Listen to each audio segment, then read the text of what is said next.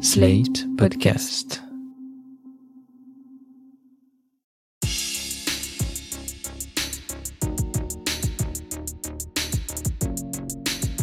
Euh, Alors moi, si je mange bio, c'est principalement pour éviter de consommer des, euh, des fruits et des légumes qui auraient subi des traitements euh, aux pesticides.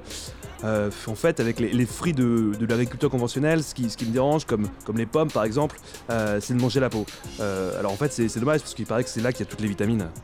Euh, ben, on entend très souvent qu'il y a des traces de, de- de pesticides hein, dans, les aliments qu'on consomme. D'un côté, je trouve ça un peu inquiétant, mais bah, je sais pas, je me dis que c'était dangereux, ce serait pas autorisé, si. Je sais pas. J'ai lu qu'il y avait aussi des pesticides dans la bio, mais je comprends pas trop, ça devrait être totalement interdit d'après moi. J'avoue que je suis un poil perdu sur ces questions. Euh, Est-ce que ceux qui sont autorisés en bio sont inoffensifs? Ils servent aussi bien à tuer les mauvaises herbes que les puces de votre chien ou les insectes qui ravagent les cultures, ce sont les pesticides. En France, environ 44 000 tonnes de pesticides de synthèse ont été vendues en 2020, soit 23% de plus qu'en 2019. Ces produits ont beau faire l'objet d'une réglementation, ils ne sont pas sans effet sur la santé de celles et ceux qui y sont exposés en plus ou moins grande quantité, agricultrices ou simples riverains. Et selon l'Organisation mondiale de la santé, l'alimentation est la principale source d'exposition aux pesticides pour les consommateurs. Alors pour nous parler de ces intrants chimiques qui font polémique, j'ai deux invités. Nadine Leverja, bonjour. Bonjour. Vous êtes déléguée générale de l'ONG Génération Future depuis 20 ans et responsable d'une campagne de défense des victimes de pesticides. À vos côtés, Christelle Garnier, bonjour. Bonjour. Vous êtes agricultrice dans Lyon en 100% bio et vice-présidente de la COSEBI, qui est la première coopérative 100% bio de France depuis 1983, qui est aussi sociétaire de Biocop, dont vous faites partie du conseil d'administration. C'est bien ça? C'est bien ça. Alors, j'ai très brièvement euh, résumé euh, le rôle des pesticides euh, dans mon introduction, mais on va en parler un peu plus précisément. Nadine, qu'est-ce que c'est qu'un pesticide et à quoi ça sert? Alors les pesticides en fait sont des substances qui sont utilisées depuis d'ailleurs euh, très très longtemps euh, par les agriculteurs pour se débarrasser de certains insectes considérés comme indésirables qui peuvent avoir des impacts sur les cultures, pour se débarrasser de certaines herbes pareil considérées comme indésirables, de champignons donc qui euh, entraînent des maladies ensuite pour les cultures. On utilise alors on, varie entre les pesticides dits de synthèse qui sont donc fabriqués par par synthèse avec l'industrie du pétrole et les pesticides dits naturels qu'on utilise par exemple en agriculture biologique et qui sont souvent moins rémanents, moins persistants que les pesticides de synthèse, qui, qui viennent donc de produits naturels. qui sont en- souvent extraits euh, de, de- soit de, de plantes, soit euh, de minéraux, soit voilà, qui sont. euh, alors, il est important aussi de bien noter que euh, qui dit naturel dit pas forcément sans danger, mais ça c'est aussi intéressant de, s'intéresser à cette question-là pour montrer qu'il y a une, quand même une vraie différence entre euh, les produits de synthèse. Aujourd'hui, on compte à peu près 400 substances euh, actives dites de synthèse qui sont, qui sont mises sur le marché, quasiment toutes autorisées en France, et puis quelques dizaines de substances dites naturelles utilisées plutôt en agriculture biologique et qui en effet sont extraits souvent voilà, de plantes. Pour, reprendre un peu l'actualité, on a entendu parler de deux substances récemment, le glyphosate et le chlordécone. C'est des pesticides les deux? Les deux sont des pesticides, donc de synthèse. Le glyphosate est en fait la substance déclarée active d'un produit formulé qu'on appelle souvent le Roundup, qui sert à donc se débarrasser d'herbes dites indésirables. Et euh, la chlordécone, c'est un insecticide en, revanche, organochloré, qui lui a été utilisé pendant euh, des années aux Antilles, entre 1973 et 1993, qui est très dangereux puisque euh, ce produit a été incriminé sur euh, certaines pathologies comme le, cancer de la prostate, par exemple. Il était ta- d'ailleurs tellement dangereux qu'il a été interdit aux États-Unis en 1976. Et pourtant, nous, en France, on a continué, et dans les Antilles, à l'utiliser. Il est très persistant. Il pollue les sols durablement. Et donc, euh, c'est un, vrai, euh, c'est un vrai souci. Et des molécules comme ça, malheureusement, en produits de synthèse, il y en a beaucoup. Alors justement, est-ce qu'on a des chiffres euh, concrets sur les conséquences de ces pesticides de synthèse sur la santé, que ce soit euh, riverain, agriculteur ou consommateur Des données, on en a malheureusement maintenant beaucoup. Euh, pendant des années, en fait, en France, on a manqué de recherche scientifique. Et depuis quelques années, euh, la recherche médicale française, l'INSERM, a publié en 2013 et une mise à jour en 2021 une expertise collective qui montre en effet des effets réels sur la santé pour l'utilisation euh, de ces pesticides, notamment avec certaines pathologies euh, bien ciblées, comme les lymphomes non-Hodgkiniens, euh, la maladie de Parkinson, ou encore les myélomes, qui sont des cancers, et qui sont d'ailleurs reconnus comme des maladies professionnelles aujourd'hui. Et plus récemment, le ministre de l'Agriculture a déclaré que le cancer de la prostate serait lui aussi inclus dans les maladies professionnelles. C'est bien la preuve que ces produits-là ont, un impact sur les populations, à la fois les agriculteurs, mais aussi les populations générales. Par exemple, les femmes enceintes, quand elles sont exposées euh, à ces produits-là, les bébés à naître peuvent avoir des problèmes de santé. Euh, notamment, euh, il y a des liens qui sont faits avec les leucémies ou des troubles comportementaux. Et donc, et même dans la population générale, on commence à montrer des liens. Alors pour l'instant, les, les présomptions pardon, sont faibles, mais quand même, on commence à montrer des choses sur Parkinson ou des troubles du spectre autistique. Et donc, les interrogations et les craintes sont réelles en tout cas en termes d'exposition. Donc les chiffres sont là, les études scientifiques, médicales prouvent qu'il y a des conséquences sur la santé, qu'il peut y en avoir en tout cas. Euh, j'imagine que c'est pour ça qu'au niveau de la loi, on s'adapte, euh, on s'adapte vite ou pas tellement?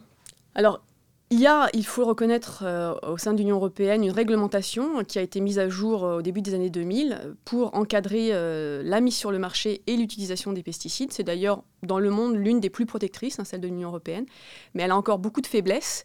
on sait que par exemple, sur, au sein de l'Union européenne, on a mis en place des critères d'exclusion, c'est-à-dire qu'on va retirer du marché des substances parce qu'elles sont cancérigènes, mutagènes, reprotoxiques, certaines ou encore des euh, perturbateurs.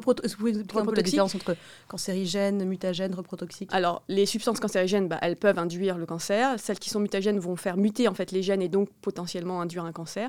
Les reprotoxiques, elles, sont, euh, elles vont avoir un effet par exemple sur des troubles du, euh, de la fertilité, de la reproduction. Et, puis donc les perturbateurs endocriniens, donc qui sont des substances qui à très faible dose peuvent agir sur le système. Parabènes, BPA, on en a parlé. Oui, et donc de nombreux pesticides qui peuvent induire en effet donc des effets sur la santé. donc ça, dans le cadre de la réglementation européenne, aujourd'hui qui est plus protectrice, normalement, les certains, on ne devrait plus les retrouver sur le marché et donc plus être exposés. Le souci, c'est que euh, il y a beaucoup de failles dans cette réglementation, notamment en termes, au, niveau pardon, de l'évaluation et de l'homologation, puisqu'on se, se rend compte que dans les dossiers qui sont déposés par les industriels, il y a beaucoup d'études scientifiques académiques qui sont écartées pour de mauvaises raisons. Et du coup, on laisse sur le marché ces substances euh, qui sont pourtant dangereuses pour la santé et pour l'environnement aussi d'ailleurs.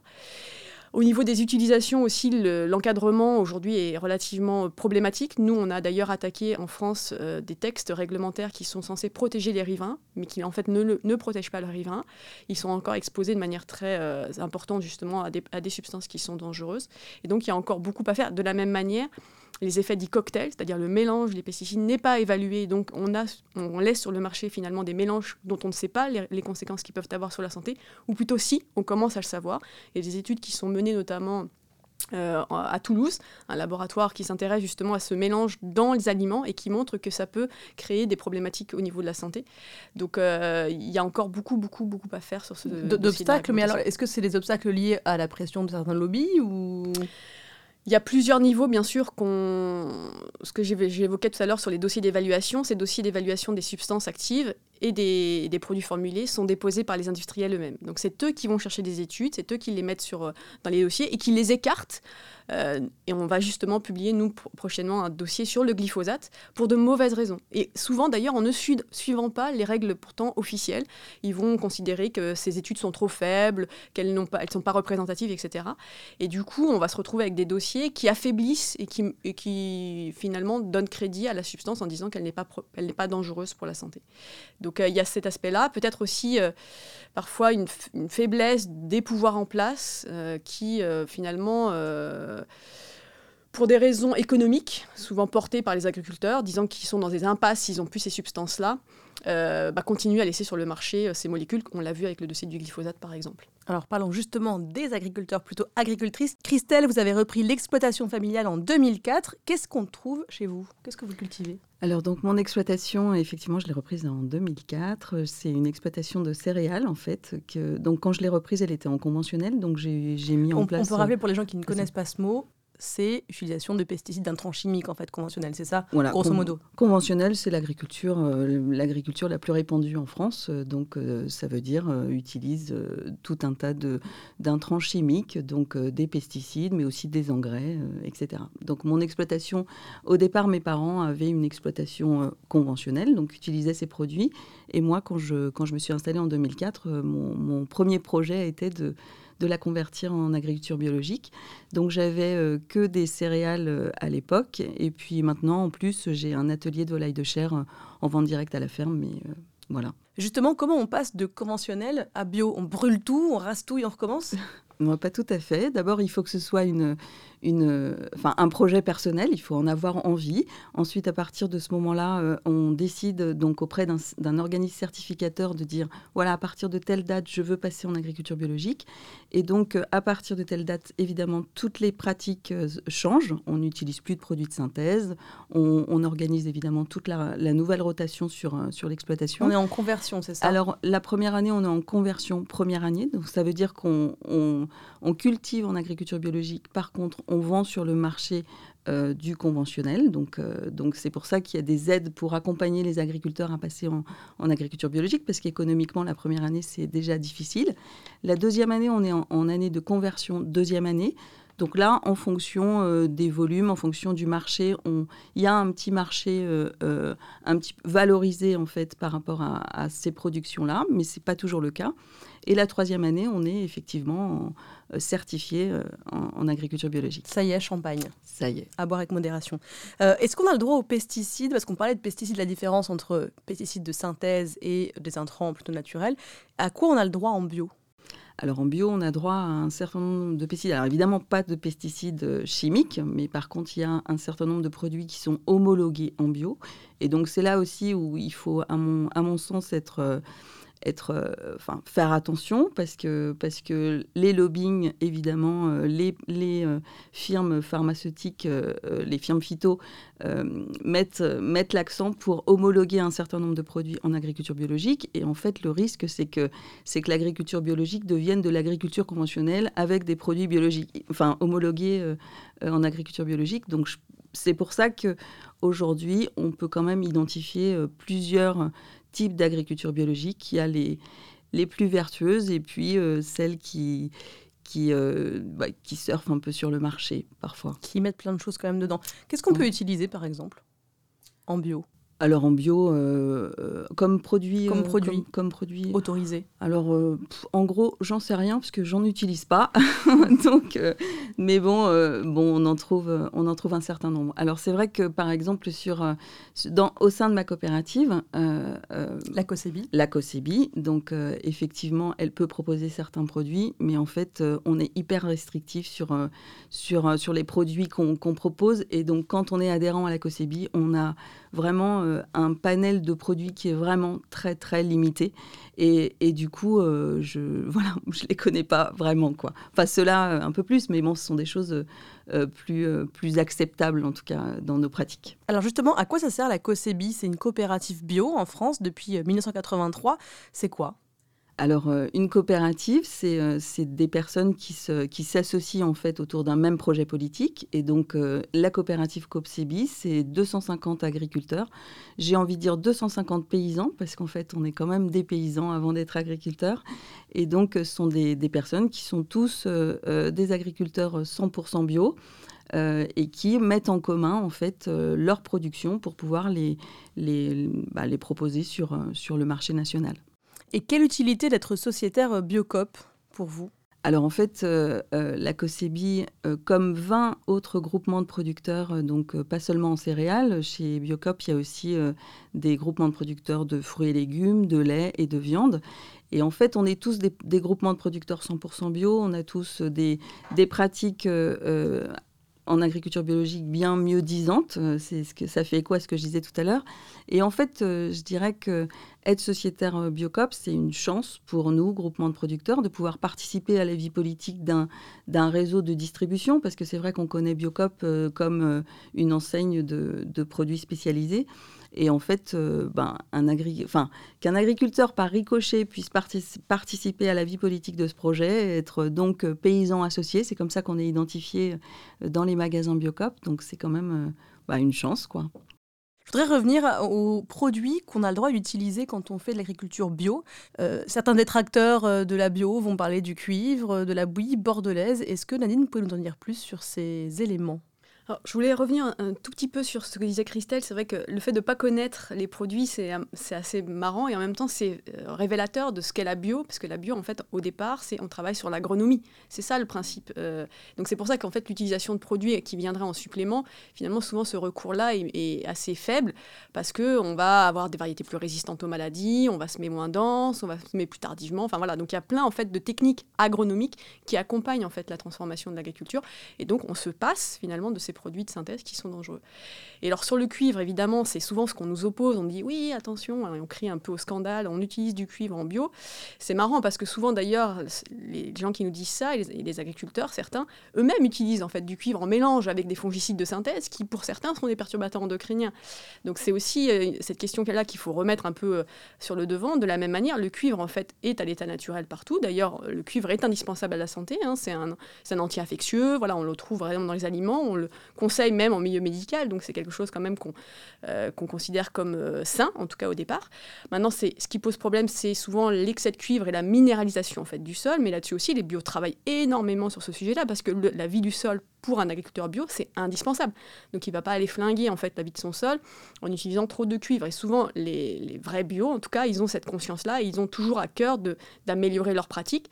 Et on l'a même vu par le passé quand il y a eu des molécules qui étaient dangereuses pour euh, la santé, notamment la roténone qui a été utilisée comme un insecticide en bio, elle a été écartée et interdite parce que trop dangereuse. Donc les bios sont responsables et ils savent qu'à un moment donné, quand il y a des substances qui posent problème, il faut les écarter et ils les écartent. C'est la différence avec le conventionnel souvent. C'est vrai que pour, pour, euh, compléter, euh, euh, évidemment, on n'utilise pas de, pesticides, mais on a tout un tas de méthodes techniques qui permettent effectivement à l'agriculture de, biologique de pouvoir s'en passer. Ce sont des rotations longues, donc des rotations longues avec des, des, semis parfois en automne, des semis au printemps pour casser le rythme des, des adventistes, enfin des, des herbes, des mauvaises herbes, mais aussi le rythme des, des insectes. Enfin bon, il y a tout un, tout un processus qui permet dans la rotation de mettre, de mettre aussi des légumineuses pour, euh, bah, pour euh, enrichir le sol, pour euh, structurer le sol. Enfin voilà, les pesticides, on, on n'en a pas besoin, en on fait. fait sans. Alors, je voulais parler aussi du rendement, parce qu'on entend parfois, souvent, des gens dire Mais si tout le monde était en bio, on ne pourrait pas nourrir la planète. Est-ce que c'est vrai? Nadine, Christelle? Alors, sur, là, là, aussi, il y a énormément d'études. En tout cas, ce qu'on peut dire déjà, c'est qu'aujourd'hui, le conventionnel ne nourrit pas la planète non plus, puisqu'il y a encore énormément de personnes, malheureusement, qui meurent de faim. Souvent, c'est des problématiques. Euh, et d'ailleurs, la majorité aujourd'hui des agriculteurs dans le monde sont des agriculteurs bio. Ils font en fait de l'agriculture vivrière pour faire vivre la famille et donc ils n'utilisent pas ces produits à la fois parce que c'est cher pour eux et dangereux. Donc euh, c'est aujourd'hui une réalité. Maintenant, on a en plus un système aujourd'hui, on, se positionne comme si on était euh, l'Europe devait nourrir le monde, mais c'est pas sa vocation à l'Europe ni à la France d'ailleurs. Et on a souvent d'ailleurs des quantités euh, astronomiques. On parle beaucoup aussi de gaspillage alimentaire. Il y a énormément à faire sur ces aspects-là. Donc en réalité, cette question de nourrir le monde et la famine, c'est un mauvais sujet, c'est une mauvaise question. la seule agriculture qui aujourd'hui peut répondre à ces enjeux-là, c'est l'agriculture bio, parce que justement, elle est durable, elle est pérenne, elle est faisable partout dans le monde. Et donc, c'est euh, ce logiciel-là qu'il faut aujourd'hui euh, remettre en place pour espérer vraiment pouvoir nourrir la population dans son ensemble. Christelle, vous, niveau rendement, vous avez vu une différence en passant euh, du conventionnel à la bio? Bien sûr, il y, a une, il y a une différence de fait, du fait que qu'il n'y a pas, pas d'engrais chimiques, euh, donc il n'y a pas de choses qui permettent de, booster la, le, rendement des, produits. Par contre, euh, en termes nutritionnels, évidemment, qui sont bien meilleurs, et donc on a besoin de moins manger plutôt que de manger, euh, de, manger des choses qui ne nourrissent pas, en fait. Et après, c'est normal, mais, mais je pense que la nature doit reprendre ses droits, en fait. Et donc, donc il y a un équilibre qui doit se faire entre, entre le bah, ce qu'on cultive et ce, que, euh, ce que ça peut nous apporter. Par contre, euh, effectivement, je pense que l'agriculture biologique peut nourrir le monde il y a un problème de répartition aujourd'hui, comme le disait Nadine, et puis il y a un problème aussi de relocalisation, de devenir autonome d'un point de vue alimentaire localement, et on doit être capable de, de, de pouvoir, en relocalisant, euh, nourrir tout le monde et en évitant de, euh, d'affamer des populations pour en nourrir d'autres et surtout mettre à la poubelle ce que, ce que certains produisent. Quoi. Nadine, est-ce qu'on a des données scientifiques sur l'intérêt euh, de la bio par rapport au conventionnel sur la santé, par exemple? Et oui, et on commence de plus en plus à en avoir. Alors, euh, en effet, sur euh, l'apport, alors à proprement parler des aliments, on constate que dans les aliments bio, il y a souvent plus de polyphénol, d'oméga 3. Donc ça, c'est bon pour la santé. Hein. c'est sur notamment les polyphénols, on sait que c'est impactant sur les risques cardiovasculaires, par exemple. Donc c'est intéressant. On sait aussi que quand on mange bio, bah, on écarte le danger lié à la présence d'éventuels résidus de pesticides. Donc ça, c'est aussi très positif. D'ailleurs, même les agences officielles le reconnaissent, et même Santé publique France l'a déjà, l'a déjà dit. Et puis, au-delà ça, maintenant, il y a même des études et des grandes études qui sont menées sur des grosses cohortes, donc avec beaucoup de population. En France, il y a la cohorte Nutrinet, 69 000 personnes, où on montre qu'il y a un, effet positif, notamment en termes de réduction de risque de certains cancers. Globalement, c'est un, risque amoindri de 25%. Sur les, certains types de diabète, le diabète de type 2, moins 35%, comme pour les gros consommateurs de, bio. Et sur les cancers du sein, pour les personnes en surpoids et en obésité, on constate un effet positif quand elles ont, euh, ces personnes-là, consommé bio. Donc, on a, heureusement, et c'est tant mieux, de plus en plus d'études qui montrent en effet euh, un bienfait protecteur et euh, encore plus que ça de, l'alimentation bio. Quoi. Alors pour consommer bio, justement, quand on est en supermarché, en boutique, en magasin, en hypermarché, on a un label bio, certification bio, que vous avez vous. Christelle, sur vos produits mhm. certifiés bio. Et depuis une quinzaine d'années, on voit un nouveau logo euh, qui est apparu sur les produits alimentaires, certifié HVE pour haute valeur environnementale. C'est quoi? C'est de la bio moins moins? C'est de la bio plus plus? Ça veut dire quoi? C'est pas de la, bio. non, c'est pas du tout de la bio. Qu'est-ce que c'est? Alors, il est Alors, au départ, la démarche, nous, on ne se cache pas, on trouvait intéressant de se dire que pour accompagner des agriculteurs qui sont très éloignés du bio, euh, les mener vers ce qu'on appelle une troisième voie, donc un, un, système qui va les accompagner et va leur faire franchir le cap de la bio, euh, on pouvait envisager ce développement-là. En fait, au départ, euh, cette idée donc de la haute valeur environnementale est venue du Grenelle de l'environnement, développée là-dessus. Mais cette haute valeur environnementale a été complètement dévoyée. En fait, on se retrouve avec un système agricole où il n'y a pas euh, d'interdiction d'utilisation de pesticides, où voilà, donc en fait, on est dans un système conventionnel un petit peu mieux fait, puisque parfois ils vont un peu planter les haies, etc. Mais pour avoir cette certification HVE, finalement, c'est très facile et c'est très éloigné des contraintes de la bio, justement. Et d'ailleurs, je vous invite à, lire, ceux qui ont le temps, une étude menée par un cabinet qui s'appelle Le Basique, qui a fait justement la comparaison des labels alimentaires, HVE, label zéro résidu, et qui montre qu'en fait, il n'y a pas d'effet positif sur l'aspect euh, social, d'ailleurs, environnemental et sanitaire de ces labels-là, contrairement au bio qui, lui, sort vraiment du lot, et donc euh, fait cette comparaison qu'on a du mal à faire en tant que consommateur parce qu'on ne connaît pas en effet quelles sont les, règles pour chacun de ces labels. Et là, ce, travail-là est fait. Et vous pouvez voir d'un seul coup d'œil que le bio est évidemment bien au-dessus de, ce système agricole qu'on essaie de nous vendre comme quelque chose de très positif, de très, durable et très vertueux. Vous, Christelle, vous êtes souvent euh, contrôlée. Comment ça se passe quand on fait de la bio? On a des gens qui arrivent, inspecteur, inspecteur bio, bonjour, on vérifie votre exploitation. Comment ça se déroule? Ah ouais, complètement en fait. Quand on, quand on est euh, certifié en agriculture biologique, ça veut dire que tous les ans, on a deux contrôles. Donc un contrôle sur rendez-vous donc là, on, on épluche toutes, toutes, nos factures, on fait des tours de plaine, on, on, se balade dans les champs, on va voir euh, euh, physiquement tout, tout, ce qui se passe. Et puis, euh, chaque année, on a aussi un, rendez-vous qui est inopiné, en fait. Donc, donc le contrôleur vient et, sans prévenir pour, pour voir ce qu'on fait.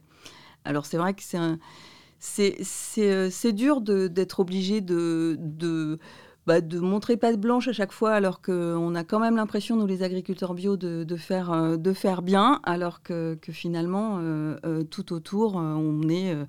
on, est, bah, on peut aussi être, être pollué, quoi. Enfin, bah, tout autour, ma question suivante, justement, s'attache à savoir, est-ce que comme euh, les nuages euh, nucléaires s'arrêtaient soi-disant aux frontières euh, de la France en 1986 avec Tchernobyl, est-ce que les, nuages de pesticides des voisins en conventionnel s'arrêtent aux frontières de votre champ? Comment ça se passe? Est-ce que ça contamine vos cultures? Alors en fait, on a évidemment un... Enfin, on a un... Ah zut, j'ai perdu là. C'est pas grave. on...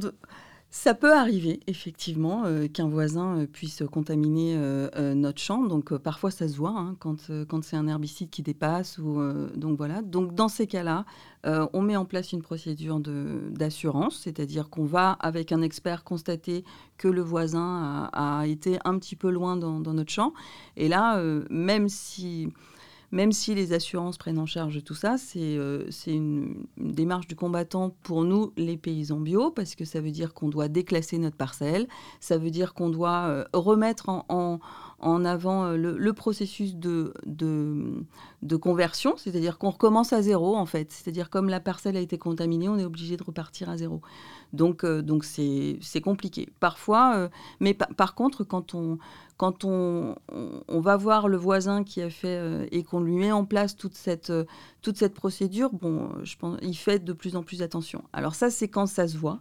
Après, il y a aussi euh, les, moments où ça se voit pas, et c'est le cas aujourd'hui à cause du, du prosulfocarbe, le qui est donc un, herbicide qui est utilisé au moment du semis des blés et qui en fait sont pulvérisés à des moments où c'est euh, la récolte du sarrasin, donc en bio, et donc euh, ben, ça, peut, ça, peut, ça peut contaminer, et ça arrive en ce moment. Et le problème, c'est que là, aujourd'hui, euh, il n'y a pas de reconnaissance de, de, ces types de, de, contamination. Et donc, euh, donc c'est vraiment euh, donc, euh, là un parcours du combattant pour essayer de, bah, de, mettre en évidence ces dysfonctionnements quand même. Oui, quand, quand l'inspection arrive et contrôle inopinément votre sarrasin, voit qu'il est contaminé, faut que vous réussissiez à prouver que c'est pas vous qui avez mis un pesticide de synthèse, mais que c'est à cause du voisin. Par Alors là, par exemple, c'est pas c'est pas un contrôle inopiné, c'est que quand on quand on fait nos récoltes, nous toutes nos lots toutes nos récoltes sont analysées pour être sûr qu'il n'y ait pas de résidus de pesticides. Donc tout est analysé. Et quand, euh, lors d'une analyse dans un silo, euh, on s'aperçoit qu'il y, a une contamination d'un produit chimique venu d'un agriculteur conventionnel euh, et que en plus il n'y a pas de de, responsabilité mise sur, euh, sur qui l'a mis. Enfin, c'est que c'est quand même incroyable, quoi. On, détruit la récolte à ce moment-là ou pas? Ah Oui, alors là, pour le cas, euh, pour le coup, on a détruit euh, plus de 100 tonnes de sarrasin dans une coopérative sœur de Normandie à cause, à cause de ça, parce que non seulement elle peut, cette, cette production ne peut pas être être consommée ni en alimentation humaine ni en alimentation animale. Mais les taux sont tellement importants euh, qu'en fait, elle, elle doit être détruite. Elle ne peut même pas être utilisée en agriculture conventionnelle. Donc, ce qui est incroyable. Et là, rien n'est fait pour aider les agriculteurs victimes de ce genre de, voilà, de ce, voilà, de ce genre de, de contamination, en fait.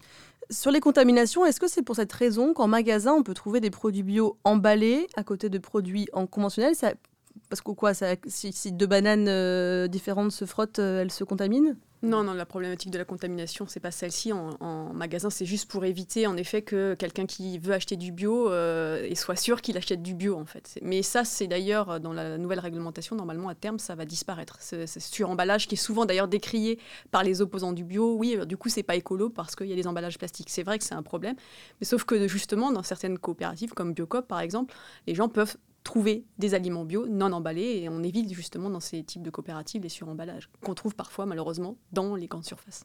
Merci beaucoup Christelle Garnier, merci Nadine Leverger d'avoir éclairé nos lanternes sur les pesticides. Quant à moi, je vous dis à bientôt pour un nouvel épisode de Plus Bio la vie. Vous venez d'écouter Plus Bio la vie, un podcast proposé par Biocop et Slate.fr. Retrouvez tous les épisodes sur slate.fr et vos applis de podcast préférés.